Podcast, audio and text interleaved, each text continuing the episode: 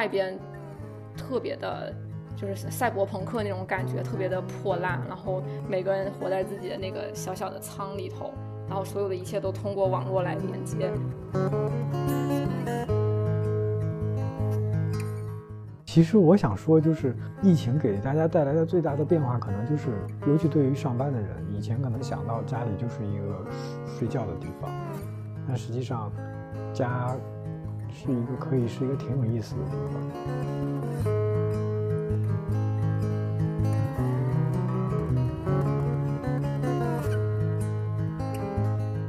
我疫情之后就是有一个感觉，就是感觉很多东西都是。没有必要的，就是我们现在拥有的东西。然后我今年其实一直是在不停的扔东西或者卖咸鱼。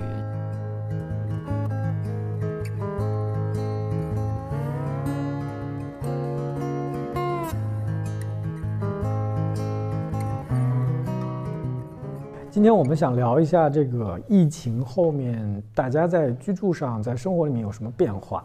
我今天请到的是。非常有意思的两个同事，啊，是好住微信公众号的负责人张一驰张总，还有好住的编辑绵绵，然后跟大家打个招呼呗。大家好，我是张一驰，然后那个张总是绰号，不是职位，谢谢。我是那个公众号的编辑绵绵。疫情之后，你们的生活发生变什么变化了吗？就我，我觉得我好像。我这个问题还真的想了，我我看到别人好像发生了好多变化，我自己好像没啥变化似的。我我最大的变化就是教会了我室友做家务，就是就是我确实家务做的少了，因为我之前的话就觉得就是每天做家务其实是顺手的事情，但是你在疫情之后，因为你一天要吃在家吃三顿饭，就觉得其实做家务这个工作真的很繁重。就特别就是家务劳动者真的特别辛苦，然后于是我就开始跟我室友各种约法三章，然后希望他可以承担一些家务劳动，然后就是用各种坑蒙拐骗的方法，就是终于让他可以承担一些家务，然后我觉得这样的话，其实就是整体相处下来会轻松，然后变快乐很多。对，这是疫情给我最大的。改变，然后而且我觉得，就是因为他有目睹你做家务的过程啊，他也会觉得，嗯，确实做家务是挺辛苦的一件事情。就之前那个我那个家事写过一篇文章，就是讲备餐的。什么什么叫备餐？就是你周末从从那个市场或超市买一堆食材回来，你就把它处理好，就预处理好，然后哦，罗明就那样。对，然后分装好，然后工作日的时候每天就一炒就可以了。就是好像就是绵绵写文章的那个，就是疫情期间吧，大概我们是同期，然后我也我也开始这样做。我妈现在也这样。哦，这真的很好用，就是就是我教会室友做家务，就是从这个开始。就是对，就是就是因为疫情期间家务量特别大，尤其是你做饭，就是做过饭人都知道，就是。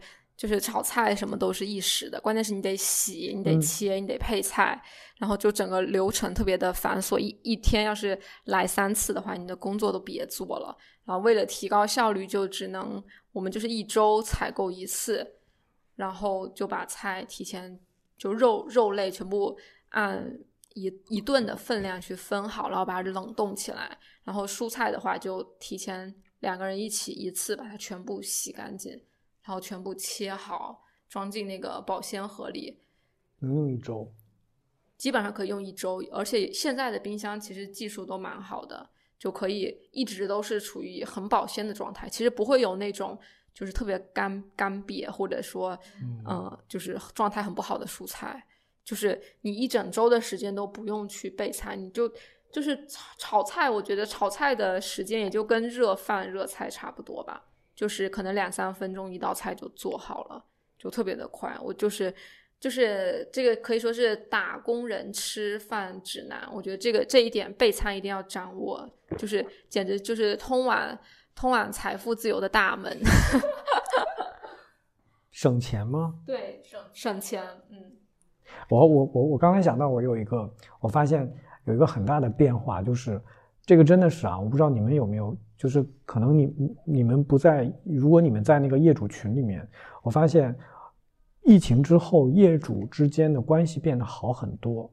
就是我们那个整个那栋楼的邻居在微信群里面，你知道，就是一九年之前，因为我加到那个群里是从二零一七年我就加进去了，一七年底，年一七年中，然后一七一八一九整整三年，那个群里面戾气之重，所有人在群里面就是每天就是抱怨狗到处乱尿尿，谁家孩子在楼上蹦，然后电梯间里面又有狗尿，或者谁家的那个。就是走廊里面又堆着谁家的垃圾，全都是这种，要么就抱怨物业。二零二零年疫情之后，突然觉得大家就是在那个群里面是互帮互助的一种感觉，就突然有一种，我觉得可能我想了，那可能是在就封闭的那段时间里，谁都出不了门，然后大家都在门里面，但是都在同一个楼里面，然后经常就会大家在群里面去聊。最近疫疫情又怎么样啊？或者是小区里面又有什么新的规定啊，或者什么的，就真的会。现在疫情其实对我对咱们来讲已经是一种新常态了。但是我发现，嗯，进入新常态以后，我们的业主之间的关系变好了很多，以至于刚才一绵绵说你在卖咸鱼，我们那个群里面现在经常在群里面卖破烂儿，就是特别神奇，就是。十五楼的人有个东西不要，就在群里面说，然后十一楼就上去到他家里拿。我在我们那个群里面送东西送出去了四件东西，都是很好的东西，什么就是用不了的东西啊什么的。所以我觉得这个真的是一个挺好的变化，可能大家之前没有这个机会去交流。我觉得大家之前把邻居就当做一个冰冷的，就我跟你没关系。然后大家共同的敌人是物业和狗，还有在家里乱蹦啊小孩儿，嗯，以及装修的人。然后现在大家不是对立关系。说到那个邻居群，然后我也觉得，就是疫情之后让我感觉，我感觉有重新看待互联网，就觉得互联网好像可以救命哎，嗯，就是就是在疫情的时候。就发现，就是我我很难想象，比如说大家如果都不上网的话，就就是这些所有的工作要怎么做？然后就是就是尤其是疫情期间吧，然后就你在家，然后所有的信息、所有的通知，然后你的你的吃饭、你的各种问题，就是就是用网络全能解决。然后我就真的觉得特别的爽，就是我甚至就就是在那两三个月里头，就感受到一种我感觉是活在未来的感觉。就感觉就是那种科幻电影里都有那种场景，就是未来的世界，就是外边特别的，就是赛博朋克那种感觉，特别的破烂，然后每个人活在自己的那个小小的舱里头，然后所有的一切都通过网络来连接，然后你只有在自己家里有安全、新鲜的空气等等等。然后我我当时就在那个就那两三个月里产生了强烈的这种感觉，然后我甚至有一点觉得说，嗯。我还有一点喜欢这种诡异的气氛，对，对，虽然说这样说不好。我记得那个疫情最严重的时候，就动森就突然火了嘛，然后就那个其实就是网上邻居，就大家都在里面去各自的岛上串门。嗯，这个疫情过后，我有一件很开心的事情，就是大家都喜欢洗手了。嗯，因为我是一个特别喜欢洗手的人。嗯。然后我就特别忍受不了回家不洗手的人，以及各种各样不洗手的人，我觉得这是一个很不好的习惯。然后我现在看到大家都开始洗手了，我就觉得这个点是不是很奇怪？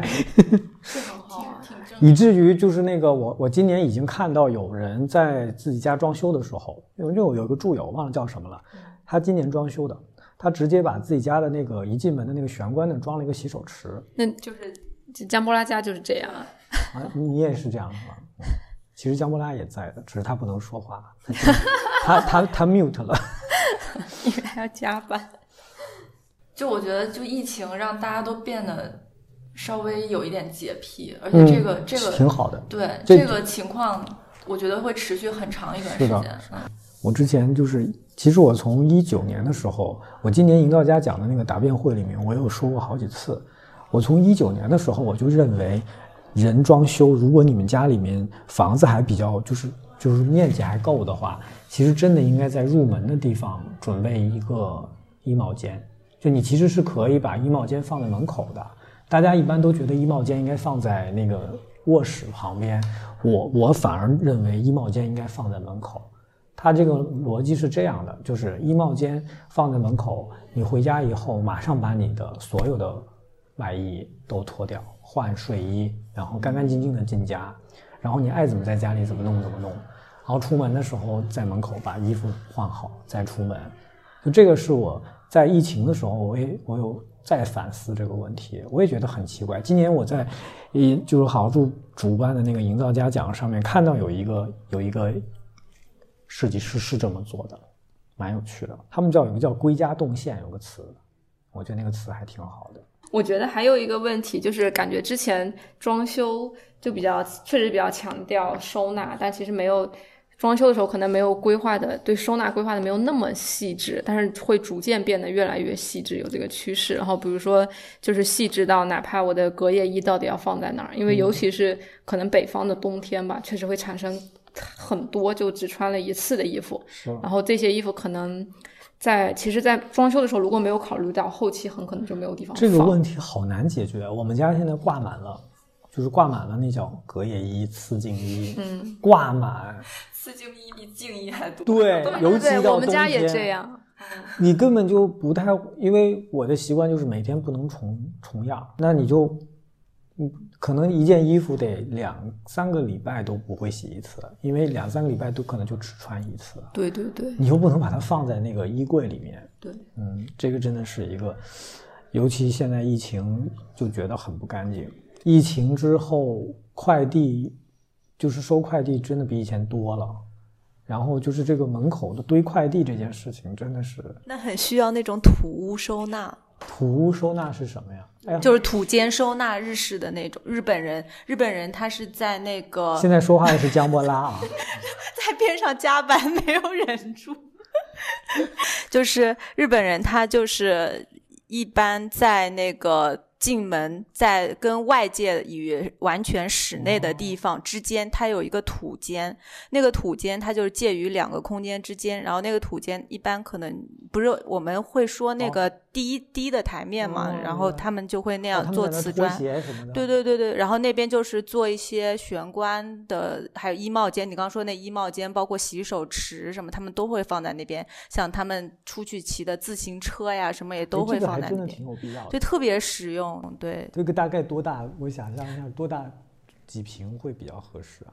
嗯，其实他们日本人家有大有小，就是小房子有小房子的做法，它可能就是窄窄的，但是他们都会必须留这样一个土间在那儿。就你哪怕就是小一点，你可能你的那个垃圾你放在那个土间，都比放在你家里那个地板上要扔的时候要强，就不会脏。我我们家那个玄关的有一个长走廊，也不算特别长。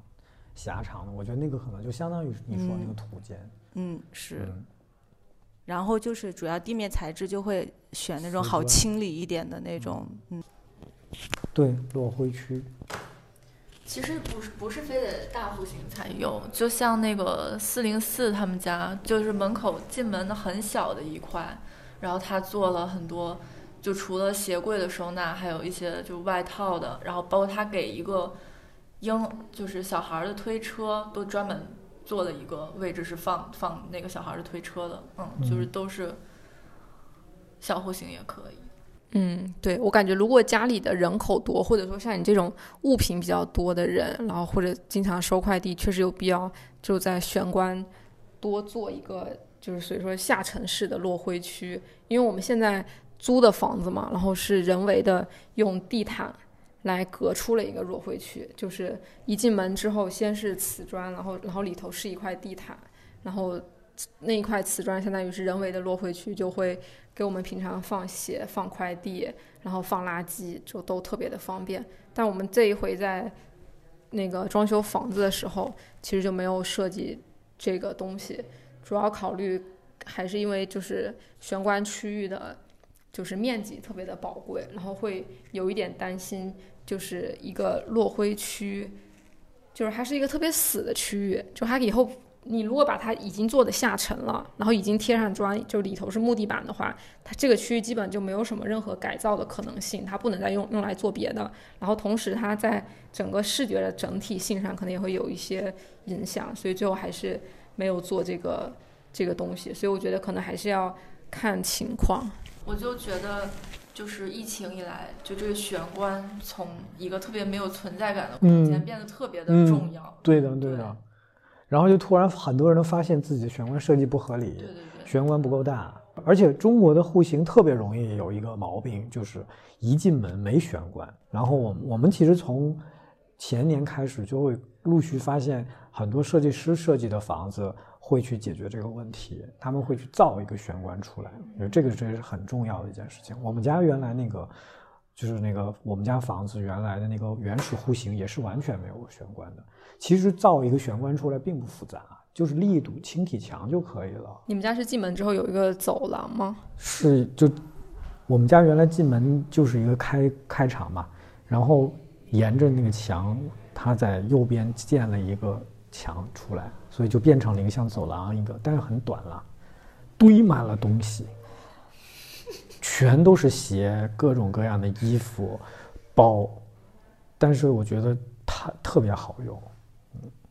我我后悔的是，当时为了省钱，没有把那个玄关那个走廊做柜子。我当时就是为了省钱。就是说到这个，就是我真的觉得我之前装修最亏的，就是我最后悔，不到后悔吧，因为那个时候也穷，也就是没那个预算了，就是没做柜子。你整个家都没有没有做定制柜？没有做定制柜，就只有衣柜，没有柜子。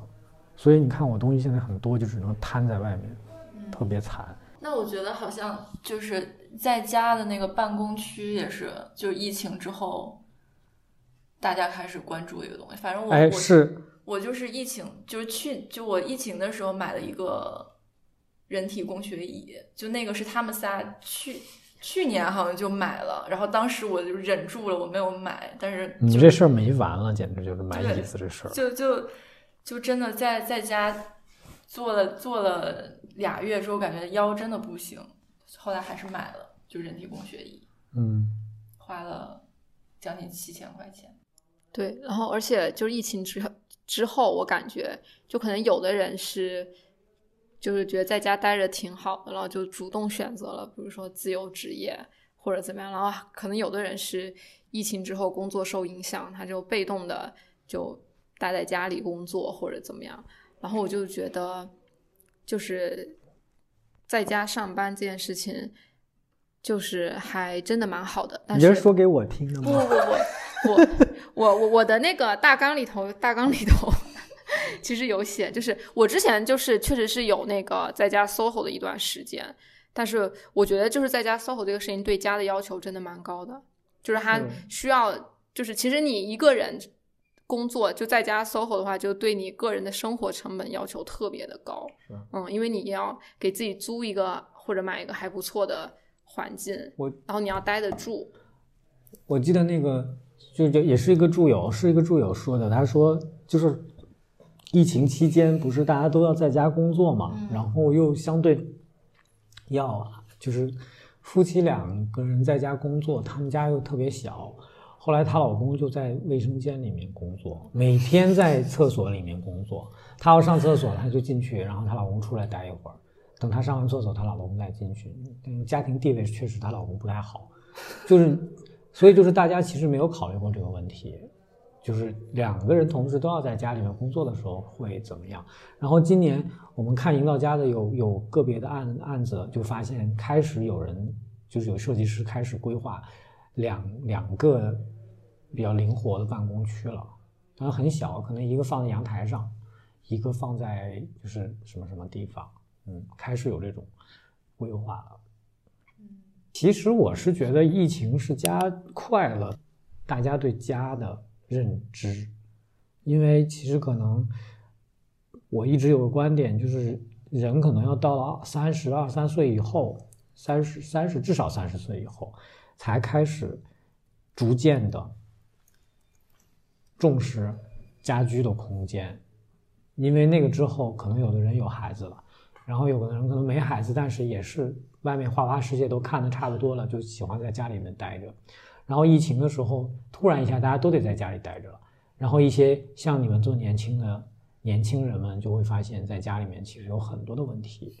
之前你不会有这个问题的，反正你就大多数时间在外面玩儿或者是什么，或者在公司里面工作啊什么的。就是经过这个疫情之后，我觉得很多人会对自己对家的需求有新的认识。对，是。就包括很多就是因为疫情耽误工期的，他们。现在再重新开工，可能方案也会多少有一点不一样。嗯，是，嗯，没错。其实我想说，就是疫情给大家带来的最大的变化，可能就是，尤其对于上班的人，以前可能想到家里就是一个睡觉的地方，但实际上，家是一个可以是一个挺有意思的地方。我就就是在那个好好住上也发现，就是在疫情期间，好多人宅在家里，然后他们其实会说在家的仪式感。这个问题就是他们可能很多人在家就做做大餐啊，然后还有在家什么搭帐篷野餐的那种，然后嗯，其实我一直都不是很理解，就是仪式感这个这个词或者这个事情，就感觉好像是说有了形式感就等于是仪式感吗？就不太我不是很理解，我不知道你们怎么看，就是尤其是我我感觉就觉得。在好好住上看大家的生活，觉得大家好有生活呀，就是就是就是在家各种就是做好吃的或者怎么样，然后我就觉得自己好惨。你这个问题挺有意思的，我觉得仪式感，我觉得很多人把仪式感外化了，就外化成一种形式。实际上，仪式感是一种，我觉得如果说玄说的玄妙一点，仪式感是一种跟自己的交流和对话。比如说，我妈跟我说，她的仪式感就是洗脸。她说，她每天，她觉得她最人生最有仪式感的一件事情，就是每天晚上和早上洗脸。他会一寸一寸的把自己的脸洗干净，然后欣赏自己还很年轻的肌肤，这就是他的仪式感。就我的仪式，我有一个仪式感，很就说出来大家都觉得很觉得很可笑。我的一个很重要的仪式感，就是我每次拉屎的时候，我在拉屎的时候都会点一颗香。哦，那你这个真的很隆重，就就 就感觉就是焚香，不是都是要特别重要的事情吗？结果公司也有这这这个流程哦，原来是你弄的，是我。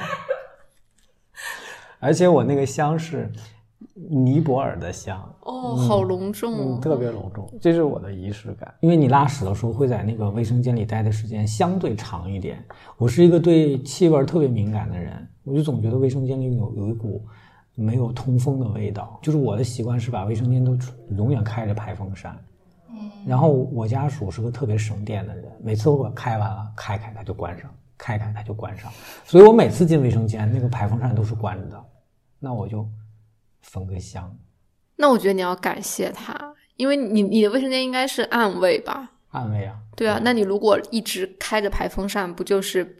相当于把别人家的味道都吸到你们家了，因为因为你没有进风口啊，就是对你你你排风口是一个出风口，你要有一个进风口，它才会有新鲜的空气进来，不然那个压力会让别人家的味道就是到你们家，就你可能还有别人拉过的屎，所以所以排气扇不能一直开着。疫情里面好像是说，对，是有说这是负压的问题，危险的嗯，很危险。我记得有一种好像，哎，我还真的不太懂，因为，你们可以做个这个选题。好像排风扇就是那个卫生间的排风扇，还是挺有讲究的。嗯，对，就整个家里的换气系统，其实在国国外都是一个就是挺专业的设计的领域的，就就是包，但是在国内好像就是做这个的比较少，或者起码在家装里头吧，大家不会太认真的去考虑这个问题。包括国内整个新风的安装都。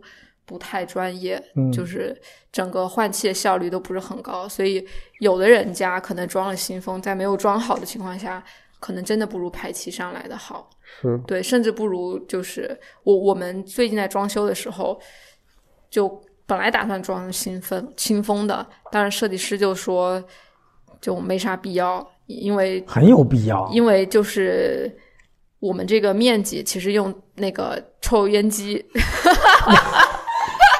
大可不必对，他说就是就是因为我们那个吵死了，我们那个设设计师是平常做的比较都是比较大的户型嘛，然后那你就是鄙视你们，然后，然后他就说：“你们这个面积，你换那个，你你看现在的抽油烟机都是什么二十多大风量的，就你这个你这个面积，应该也就十分钟就全部换了一遍了。你装新风有什么意义呢？”然后后来一想，反正我们预算也很紧张，然后于是乎就就没有装了。我觉得还是应该装的。嗯，你们还来得及吗？来来来，但是我们已经已经就从内心里省下了这笔钱，就不可能再花出去了。哦，好吧，就瑞元，我一定要建议。那天我就跟他说，他那么洁癖的人，一定要装先锋，抽油烟机挺好，了解一 下。真的不落灰，会噪音很大吗？没有噪音，没有噪音，没有任何噪音，因为我对噪音特别敏感。没有，完全没有。是松下的吗？我松下的嗯那你要换什么滤芯、要滤网换？，特别夸张。这个滤芯是个很夸张的事情，它的标准要求是六个月要换一次滤芯，我要两个月就换一次。是因为有猫吗？不是啊，就是北京脏啊，哦，它是往外把外面的空气抽进来，真的太脏太脏了。每次换滤芯都是一件很有仪式感的事情，你要把它从上面非常小心的拿下来，哦因为都是灰，都是灰，你只要在过程当中稍微抖一下，就全满地，整个空间里面全飘满了灰，所以每次都是戴着口罩，戴着一次性手套把它给摘下来，特别特别小心摘下来，然后马上放到一个塑料袋里面扎紧。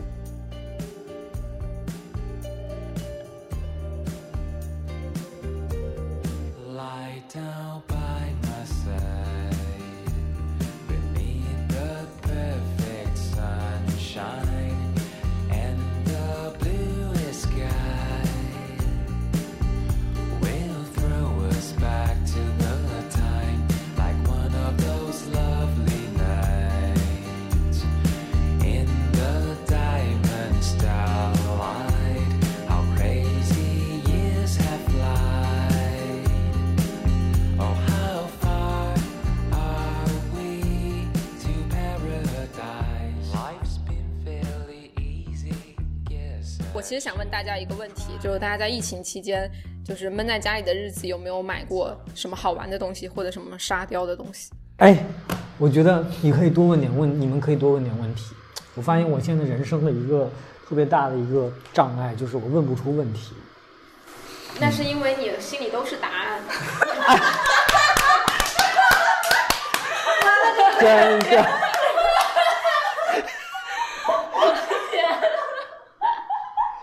哎，真的，就我我真的有想过这个问题，就我心里都是答案。我有时候会自己问自己问题，就是土然后自己自己回。就我上次看那个乐视有一个频道专门是电视购物的，然后乐视还活着呢，哦，就我们家有个乐视的电视，然后它一直现在反正现在还能用，但是不能投屏，这我特别难受。然后我发现它晚上八点和晚上十二点就放的是东西是重复的，然后我后来发现他们有一个淘宝店，就淘宝店卖的一直都是电视购物的价格，我原来用的电视也是乐视的，我我就看那个买过东西，对不对？嗯那个还挺有煽动性的。但是直播还是比那个电视购物感觉要现在直播很厉害。现在那个直播不是就有电视购物那种风格的吗？你你们看那个直播了吗？然后我看他最近，我我看对对对，就那种。然后我看他最近就是有那种卖那个大钻石，就是一个塑料这么大的那种钻石，然后九万九千九百九十九，好降价。降个零，然后，然后最后，最后，最后一直降到九十八，就这种，然后在里面打架哭闹，然后我昨天又看他们开始卖迪迦奥特曼，然后还有迪迦奥特曼的皮做的皮鞋，然后还有什么东西？迪迦奥特曼的皮做的皮鞋。哦，那个皮还是黑的，然后，然后黑的是因为奥特曼不是银色的嘛？他说黑的就是黑化了的奥特曼。我在疫情期间买了一些半成品的速食，就是但不是那种方便面啊，一个是一个是那个湖南的粉，真的是超级好吃，我也要推荐给你们，叫做孤宁古来，你这是普通话吗？这可能就是湖南话，就是扁粉，就那种炒粉，真的很好吃，有点像河粉那样。对对对对对。对对我今年淘宝应该买了不超过十单，啊！你这么棒，就真的没什么要买的，而且十单里面大部分都是吃的，那你是怎么做到完全不买的？就是问自己是吗？对，问自己，就每次买东西之前，就至少会问自己三个问题。第一个就是这个东西真的好吗？第二个就是它，就我需要，我真的是需要它嘛？然后就是买回来会不会闲置？嗯，我疫情之后就是有一个感觉，就是感觉很多东西都是没有必要的，就是我们现在拥有的东西。然后我今年其实一直是在不停的扔东西或者卖咸鱼，今年咸鱼大概卖了两万多块钱，就卖我的闲置品啊、嗯然后也也扔了一些，然后也有也把一些东西送给别的就是需要的朋友，嗯，就感觉。就我现在看我们家里，还是觉得有好多东西都是没有必要的。我今年把我的那个按摩仪哦出让给了小七，成了他的人生的负担。对吧？他对我表示了感感激，我四折出给他的。小七跟我说，他买了你的那个按摩椅，然后让我等着后面买他的。你知道？哎，我觉得今天我们这个主题已经不好意思啊，已经跑跑题了，但是没关系，就让他随便，大家也就听着我们开心就好了。也有很多的人生的智慧，就是是去看什么是真朋友，还有一种方法，就是当你想把你的破烂清给他的时候，他是不是愿意接收？我那个按摩椅，我跟你讲，我问了我身边很多的朋友，我就是放你们家里面，你可以用，不要，到最后连送都不要。就这个就是什么是真朋友，就是送他一点破烂，他都要。那你这句话不要让小七听到，没有。毕我毕竟他是花钱买因为我知道我知道红妈家有一个地下室，我跟他商量了很久，我说那个地下室空着也是空着，放一张按摩椅，你偶尔还可以下去按一下。哪哪年我到时候真的哪天我有地方了，我再把它给运回来，没有任何的回应，已读不回。对，已读不回。我们我我我现在还是蛮想买按摩椅的，你有什么建议吗？你等一下小七吧。但我有一个储藏间，但那个储藏间已经完完全被我塞到了门都打不开了。然后我家属问我一个问题，那天把我问问懵了。他说：“你这个储藏间里的东西有哪些是需要扔的？”我说：“没有。”他说：“那你有哪些是你会用到的，包括以后？”我说：“好像也没有。”然后他说：“那有哪些是你觉得有纪念意义的？好像也没有，没几件。”然后我就觉得，就是可能人到中年就会。后来我就跟我妈聊这个事情，我妈就安抚我说：“这个人上了年纪就是这样，就会有一些破烂儿，也没用，也没意义，也不想扔。难怪姜老师在那个在宝贵的客厅区域搭了一个几平米的那个储藏间呢。他前前几天还接到一个电话，然后就是一个他在苏州的一个阿姨给他打电话，然后那个阿姨就说啊，姜莫拉，你你那个十年前堆在我家阁楼上的东西还要不要啊？关键是他想把那些东西拉去扔了，然后还不敢告诉阿姨，然后他就跟说我说我找人去拿去。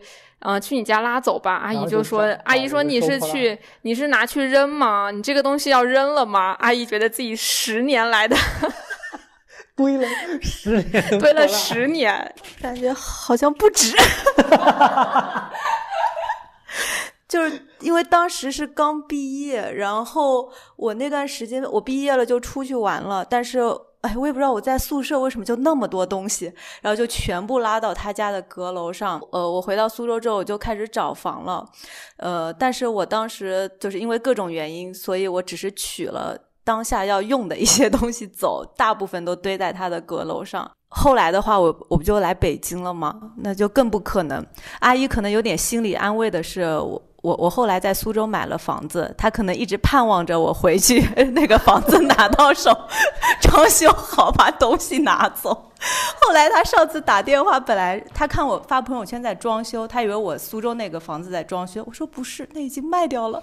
然 后然后阿姨说：“哦，那你那个阁楼上的东西，我就。”后来怎么处理的呀？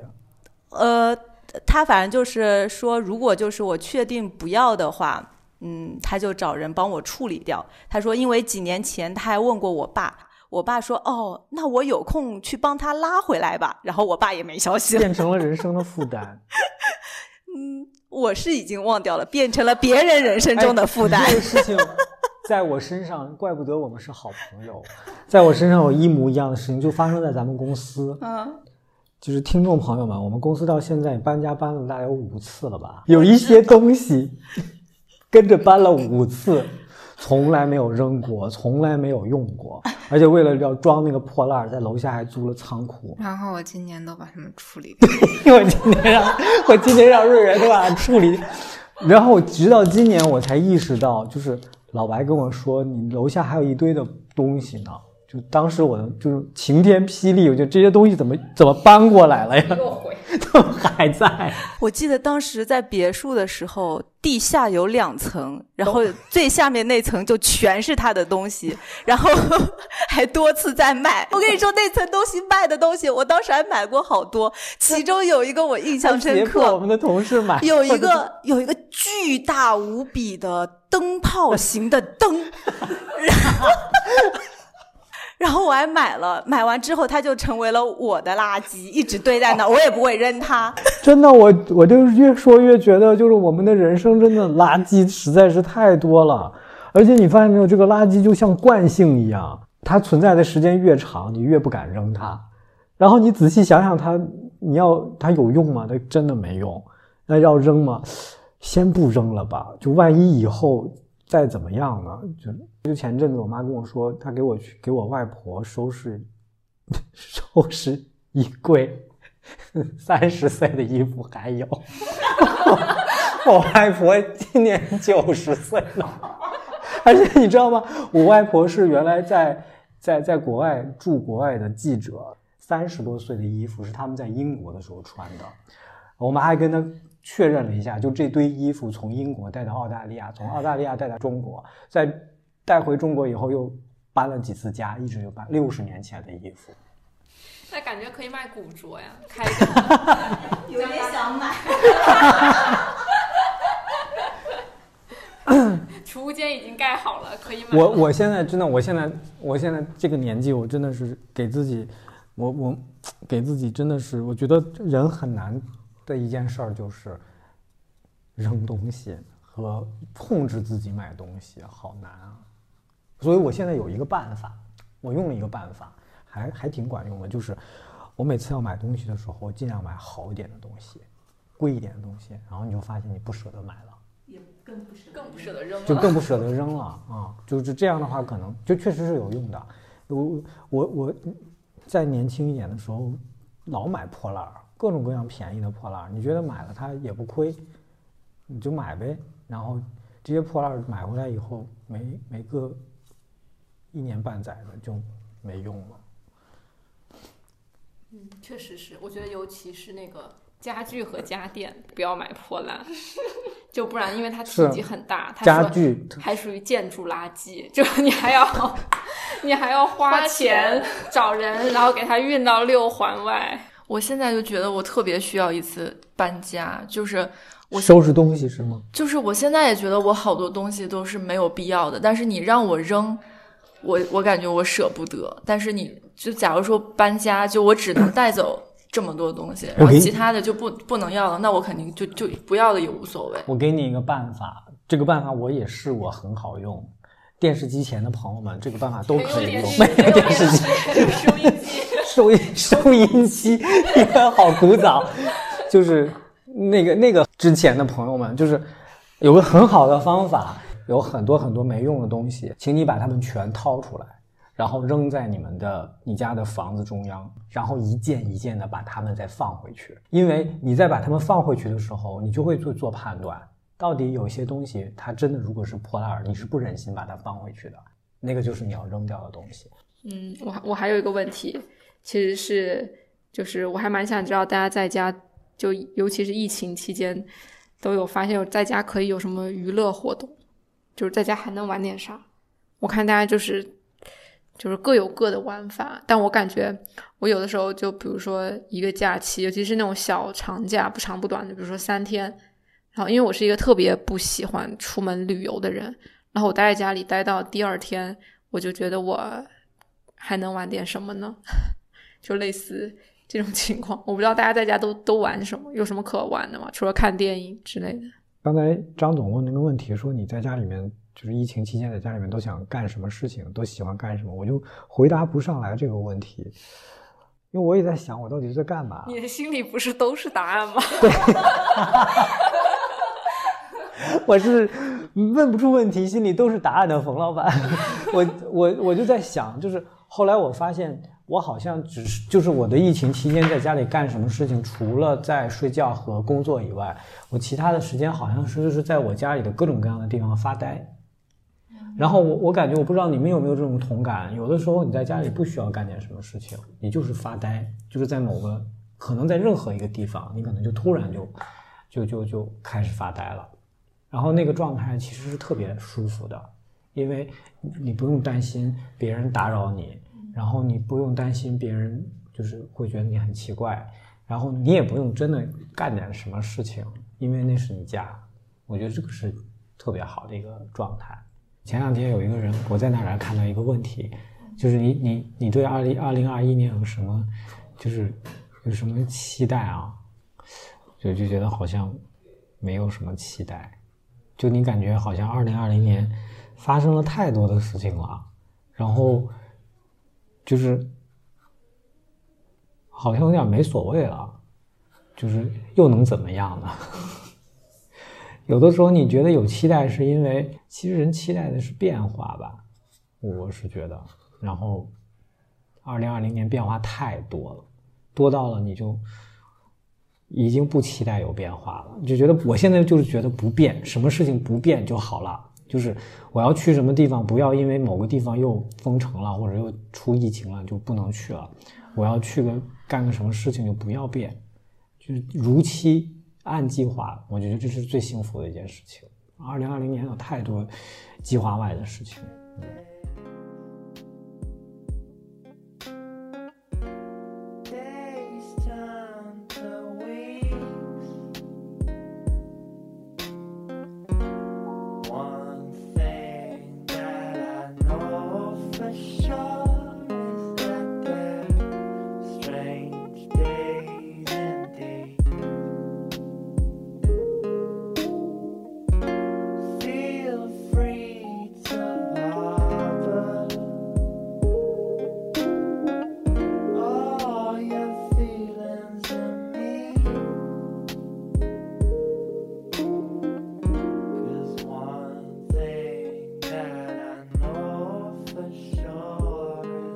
大家好，我是好好住 APP 的创始人冯老板。你现在在收听的是我和朋友们的聊天播客《串门儿》。这个节目会在小宇宙、Podcast、喜马拉雅、网易音乐四个平台播出。有任何希望我们聊的话题，都可以在评论区告诉我们哦。